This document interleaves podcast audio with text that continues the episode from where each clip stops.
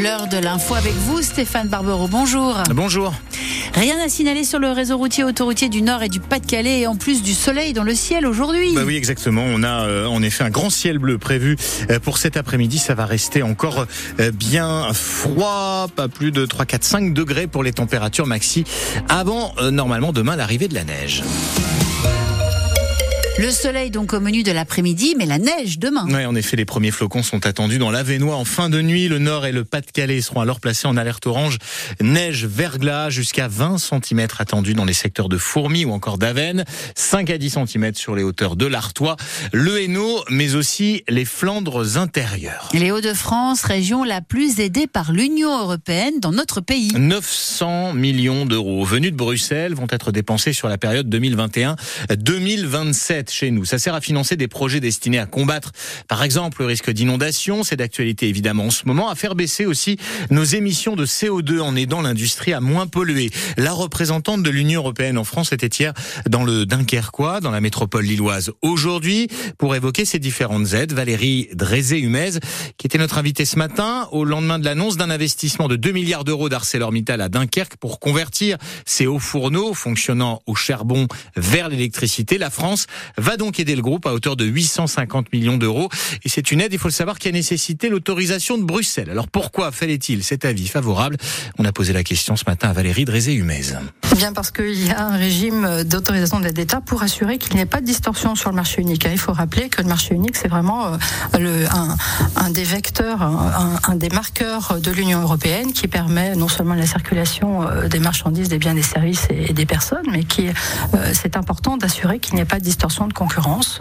Et donc, euh, la Commission européenne veille à ce que ce soit fait. Et dans ce cas particulier, effectivement, donc euh, l'aide a été validée, et notamment parce qu'elle contribue directement à ces objectifs européens dont nous parlions sur le pacte vert, aussi sur la sortie euh, des la dépendance des produits fossiles dans les processus industriels. La représentante de l'Union européenne en France, invitée Thomas Schoner ce matin, s'est à réécouter sur l'application ici. Une vingtaine de collégiens nordistes pris de malaise lors d'un voyage scolaire dans le sud de la France. Ils ont été pris en charge par les secours. Aucun n'a été hospitalisé. La piste d'une intoxication alimentaire semble privilégiée.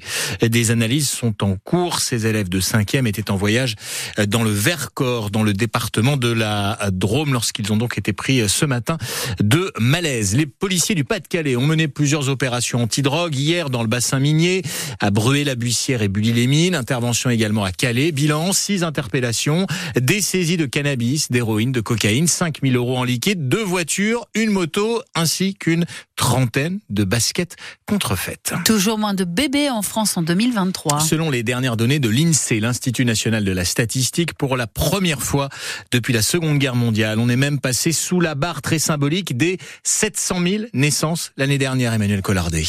Le nombre de naissances a chuté de 6,6% l'année dernière, quasiment trois fois plus vite qu'en 2022. La fécondité française n'a jamais été aussi basse depuis une vingtaine d'années. C'est une tendance globale qui touche l'ensemble de l'Europe. Alors, si la population continue d'augmenter, mais moins vite, c'est pour plusieurs raisons. Il y a la baisse du nombre de décès très nette l'année dernière, alors que 2022 avait été marqué par un regain de la pandémie avec le variant Omicron. Et puis, on vit toujours plus longtemps en France. Pour la première fois, l'espérance de vie des hommes atteint même les 80 ans. L'écart continue de se réduire avec celle des femmes, désormais à 85,7 ans. En revanche, la courbe de la mortalité infantile, elle, ne va pas dans le bon sens. Elle poursuit sa remontée continue depuis 2013 et retrouve son niveau de 2004.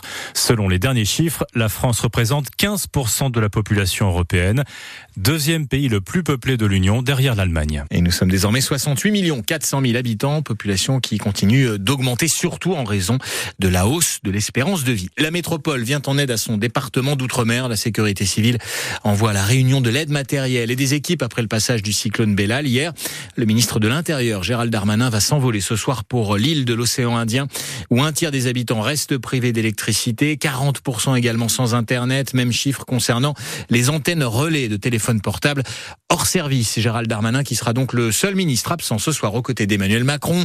Le président de la République donnera une conférence de presse à partir de 20h15 depuis le palais de l'Élysée avec l'ensemble de son gouvernement qui assistera à cette grand-messe.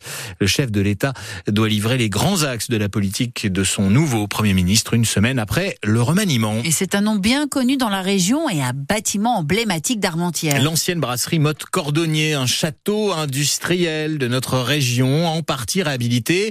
Il est situé à l'entrée de la ville, le long de la Lys, visible à des kilomètres à la ronde, notamment dès qu'on emprunte l'autoroute à 25. Les deux premiers bâtiments, la brasserie et la malterie, ont été transformés en logements. Et la famille Motte a pu découvrir cette réalisation Dilson-et-Lard. Âgée de 83 ans, Brigitte Motte, l'épouse de Bertrand Motte, le dernier de la famille à avoir dirigé la brasserie jusque dans les années 90, tenait à être présente et à découvrir cette réhabilitation avec la création de logements, mais aussi la reprise de tous les murs extérieurs qui redonnent au bâtiment leur lustre d'antan. C'est émouvant. Ça, je peux vous le dire que ça fait quelque chose. Bravo à ceux qui ont organisé ça parce qu'ils ont gardé tout ce qui était essentiel dans la brasserie. Donc, qui sont les cuves de fermentation et puis après après d'avoir transformé en maison, ben, aujourd'hui c'est sympathique de penser que des gens vont occuper ces lieux. De la famille Motte, le petit-fils Henri, 31 ans, était également présent. Lui qui appartient à la dixième génération de brasseurs de la lignée Motte et qui a relancé lui-même il y a quatre ans une brasserie artisanale à Armentières sur un autre site. Lui aussi touché par cette réhabilitation. Je trouve ça génial. Euh, on l'a vu ce bâtiment, en effet, euh, bah, vivre au cours du temps, s'abîmer parce qu'à un moment il était plus utilisé. Puis là, ça lui redonne un éclat et surtout une utilité économique. Donc on est ravis. Le site qui commence donc à reprendre vie avec ses 89 premiers logements, un restaurant prévu en rez-de-chaussée et 42 autres logements à venir avec la réhabilitation prochaine de deux autres bâtiments. Le tout en continuant à préserver l'aspect historique de la brasserie.